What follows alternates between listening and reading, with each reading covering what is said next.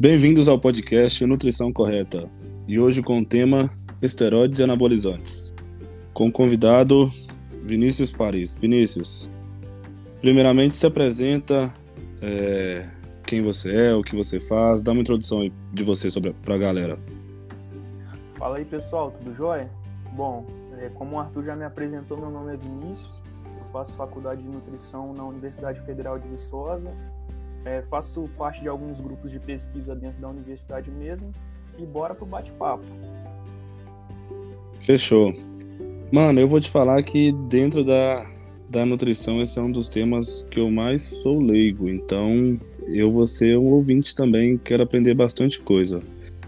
Primeiro, para quem não entende realmente nada, é, dá uma definição aí de como, como se classifica uma substância considerada esteroide anabolizante? A definição, né? Certo. Então, é, esse tema ele foi um tema da minha linha de pesquisa dentro do meu TCC.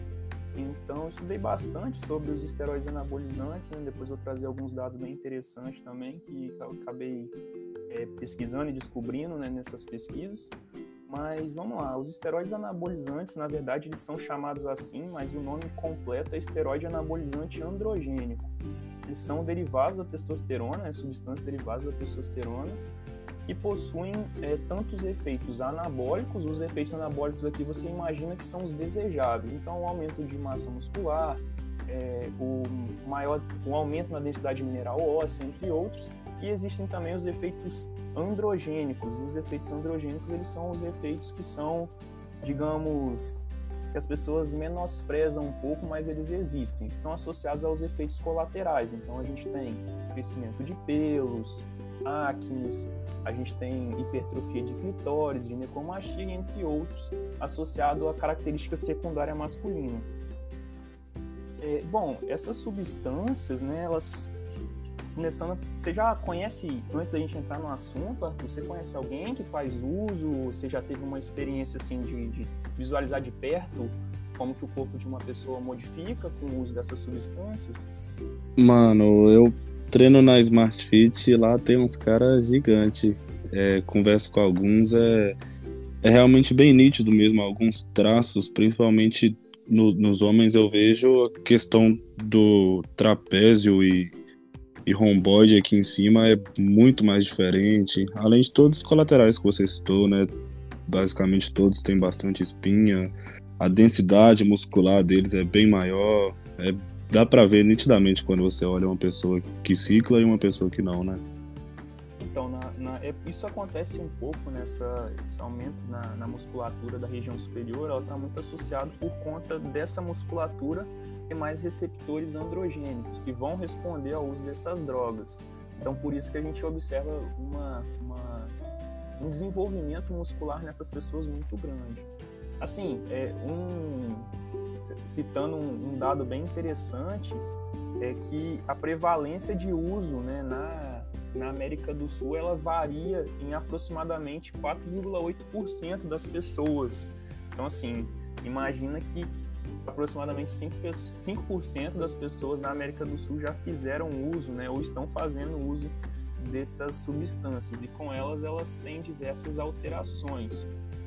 Então, por exemplo, eu te fiz essa pergunta porque se você tivesse tido um contato um pouco mais próximo, é, você vai perceber que as pessoas, né, esses, esses indivíduos, eles se preocupam muito com os colaterais estéticos. Então, por exemplo, um principal entre os homens é a ginecomastia.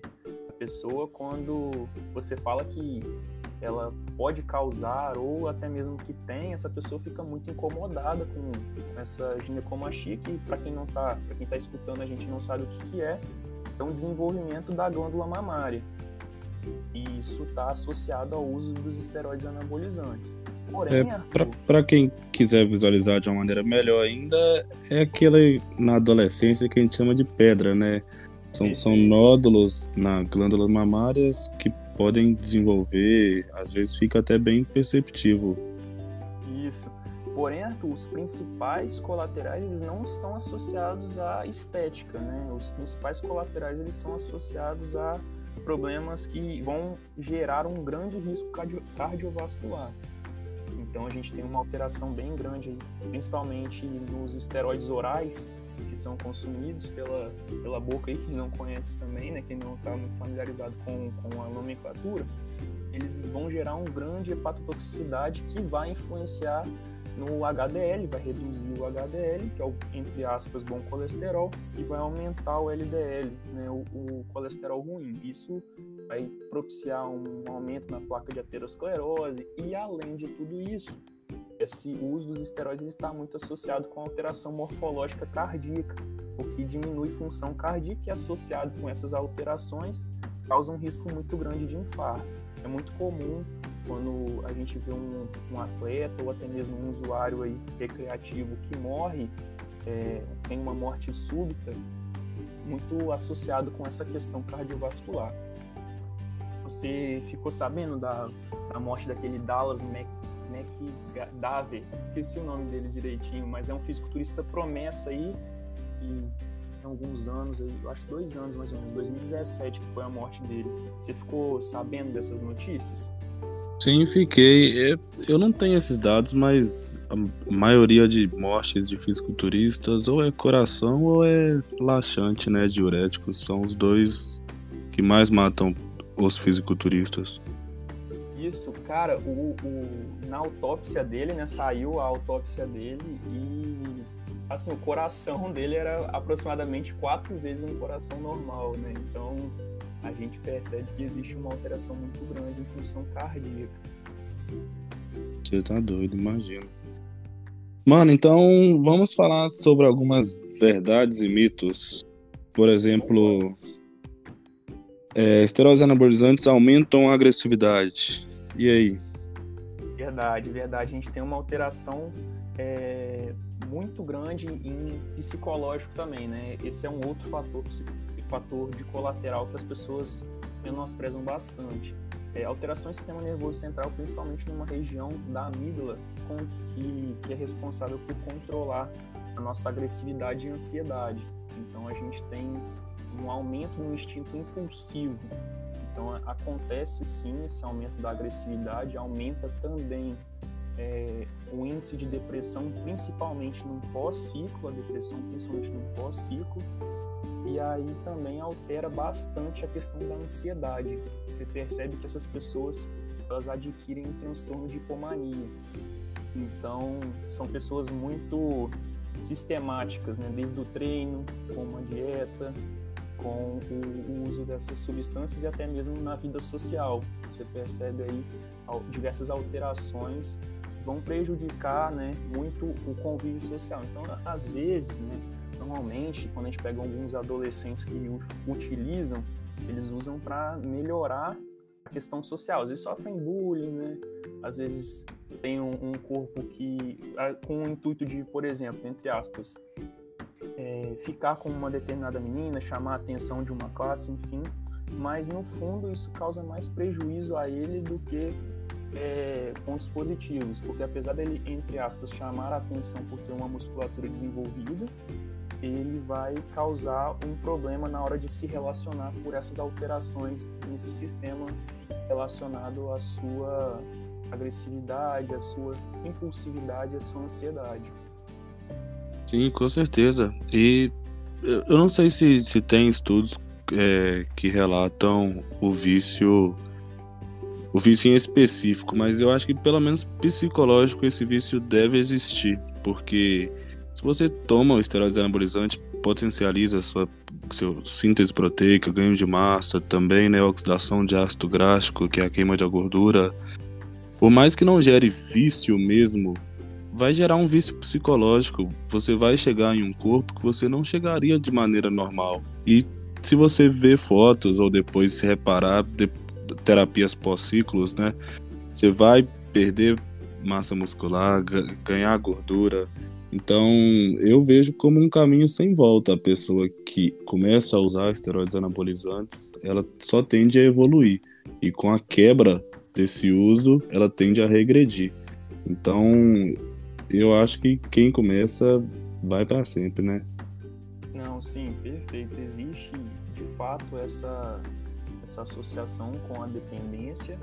É, justamente por conta do desenvolvimento corporal. Então, essa pessoa ela vai desenvolver um, um, um, físico, vai ter um ganho de massa muscular ali no curto período de tempo que ela nunca conseguiria sem o uso dessas substâncias. E aí, quando você quando essa pessoa, por exemplo, vai optar por fazer o, por parar, por cessar o uso, ela vai acabar perdendo esse ela observar o físico dela regredir faz com que ela queira retornar ao uso, né? É como se fosse um ciclo vicioso.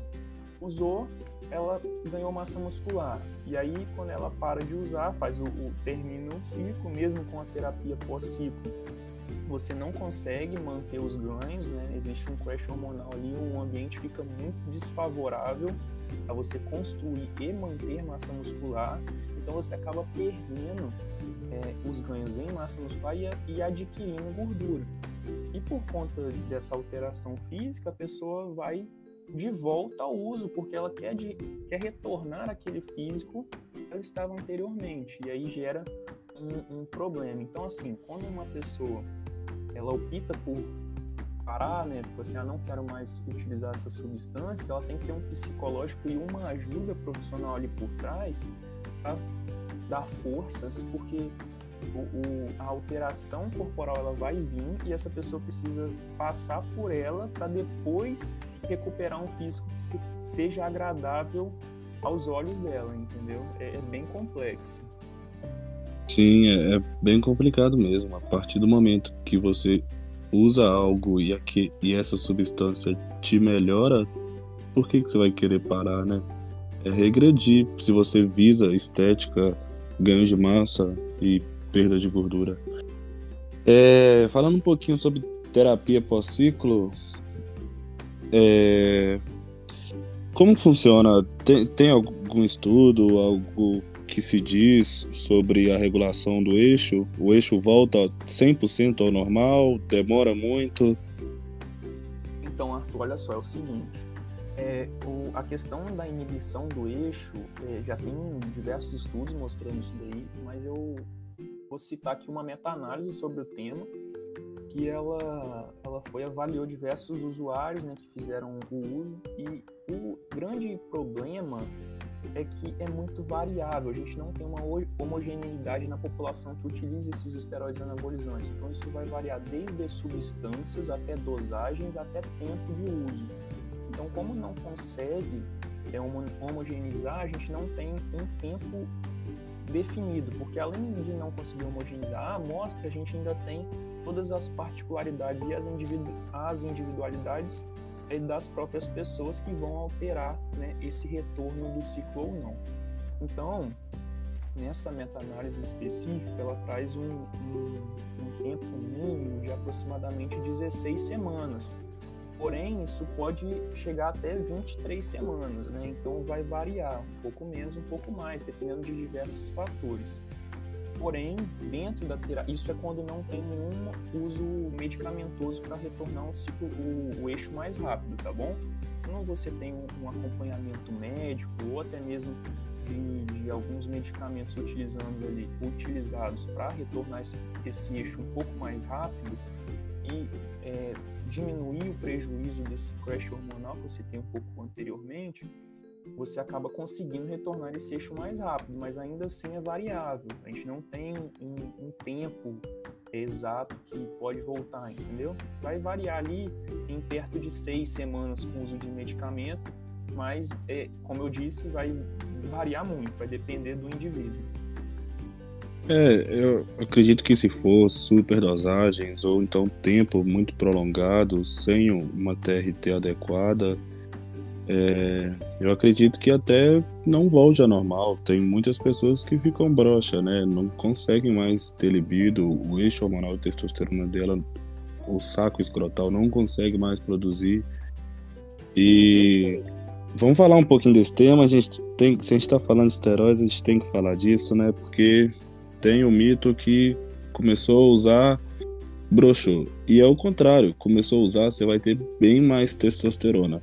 Seu corpo, vamos supor, dados aqui aleatórios, que seu corpo produz 500 nanogramas de testosterona. Se você colocar mil nanogramas de testosterona no seu corpo, Para que seu corpo vai produzir 500, sendo que ele só precisa de 500? Ele não precisa produzir mais, já tentando o dobro do que ele produzia para se manter normalmente. Então ele vai cessar a produção. Seu corpo trabalha com, com homeostase. Ele quer aquilo que ele é acostumado. Então, se ele está acostumado a 500 nanogramas, ele não quer 1.500 nanogramas. Então, para tentar balancear isso, ele para de produzir e reduz. É aí que pode dar problema se você parar de uma vez, simplesmente parar. Você vai, você está com mil nanogramas no seu corpo agora, todos exógenos de uma testosterona exógena e simplesmente para. Seu corpo não está produzindo mais. É aí que pode acontecer da queda de libido, do brocha, né?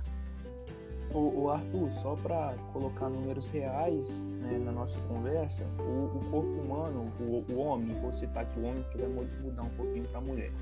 O homem ele produz entre 2 a 10 miligramas de testosterona por dia e na semana fica próximo dos 70 miligramas, na média a gente tem usuários aí de esteroide fazendo uso tranquilamente de 600 miligramas por semana, então aí quase 10 vezes mais, né? Uhum. E, e aí que tá, que é o que você citou, esse 10 vezes mais, num primeiro momento, vai gerar até um, um aumento né, na questão de desejo sexual e até mesmo é, performance. E aí um detalhe, tá? Isso vai depender muito de como o, o usuário faz o uso de outras substâncias, porque o estradiol ele costuma se elevar também com o uso da, desses esteroides anabolizantes, aqui principalmente derivados da testosterona. E aí quando quando essa pessoa utiliza um, um inibidor de, da conversão da testosterona para o estradiol acaba zerando o estradiol, você tem prejuízo em performance sexual e em libido mesmo em uso, em grande uso de testosterona. Isso porque o, estradiol está associado, né? Às vezes as pessoas se preocupam muito com o estradiol, ah, é hormônio feminino e tudo mais, mas ele está associado muito com performance e libido, com apetite sexual. Então, às vezes a pessoa joga o estradiol para zero, né, com a utilização desses medicamentos, o que é errado, porém elas não sabem desse, dessas questões que vão ser alteradas. Então, por isso que é importante ter um acompanhamento médico e nunca, assim, se optar por fazer, né, a utilização, utilizar sempre com acompanhamento médico, nunca por conta própria. Quais que são esses inibidores? Anastrozol seria um? Isso, o próprio anastrozol seria um. Então, é, a utilização muito agressiva em dosagens muito altas, você vai acabar jogando o seu estradiol próximo a zero. E isso é um problema, porque a gente tem que utilizar, né, na hora que a gente pega a testosterona e o estradiol, é uma proporção. Então, não adianta a gente ter uma testosterona muito alta e um estradiol muito baixo, porque não funciona.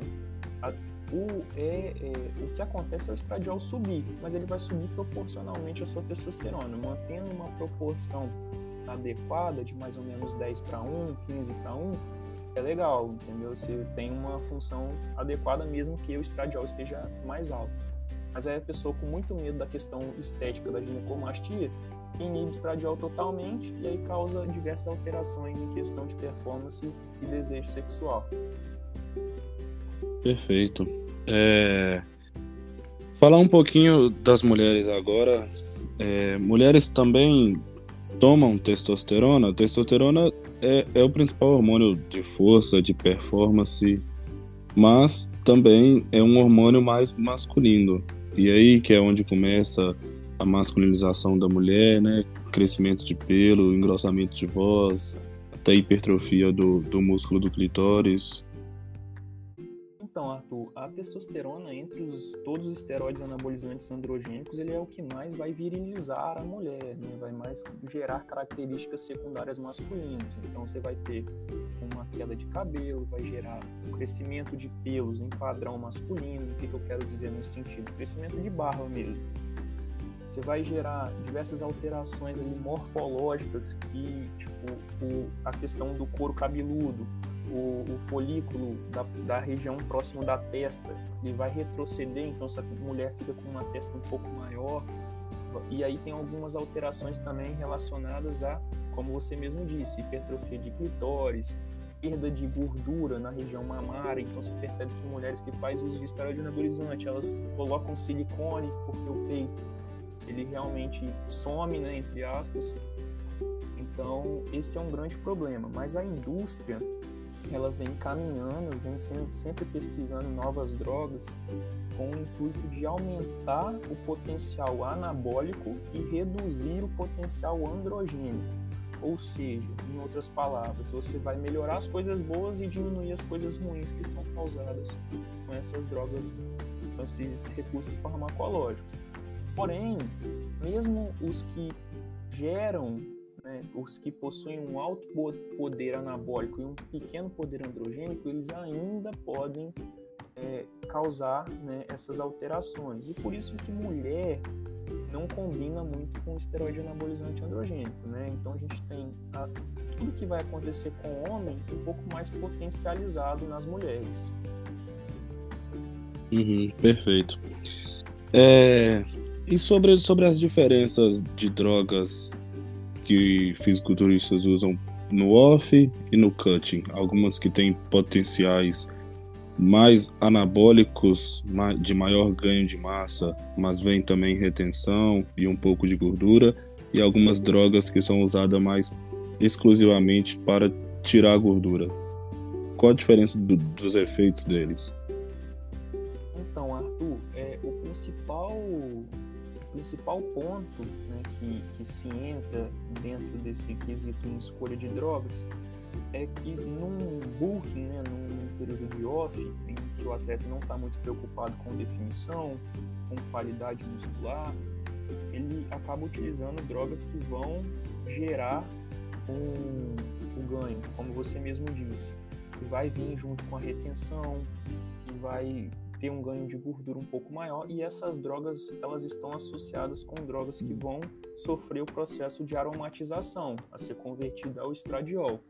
Quando a gente entra no período pré-contest, a gente já vai para um, os atletas eles já buscam algumas drogas, claro que vai depender, tá bom? Se o período pré-contest é de 12 semanas, por exemplo, nas primeiras semanas eles vão utilizar um, um grupo de drogas, no final vai utilizar outros.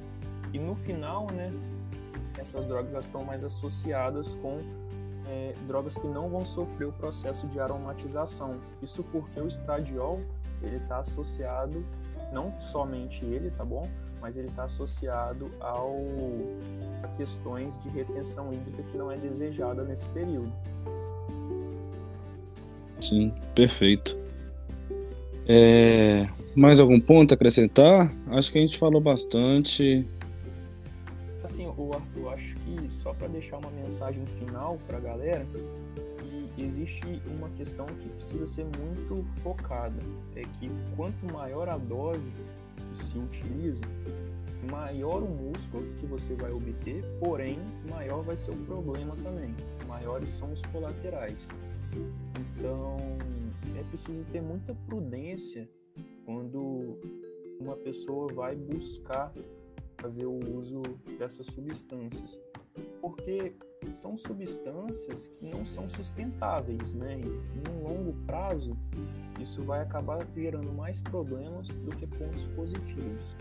E aí, rapidinho, só para a gente comentar, é, eu acho que vai talvez muita gente da nutrição vai nos ouvir, então eu acho que é interessante a gente falar um pouquinho como que se, se é o manejo dentro da nutrição dessas pessoas usuários. O que, que você acha? Dá pra gente comentar rapidinho?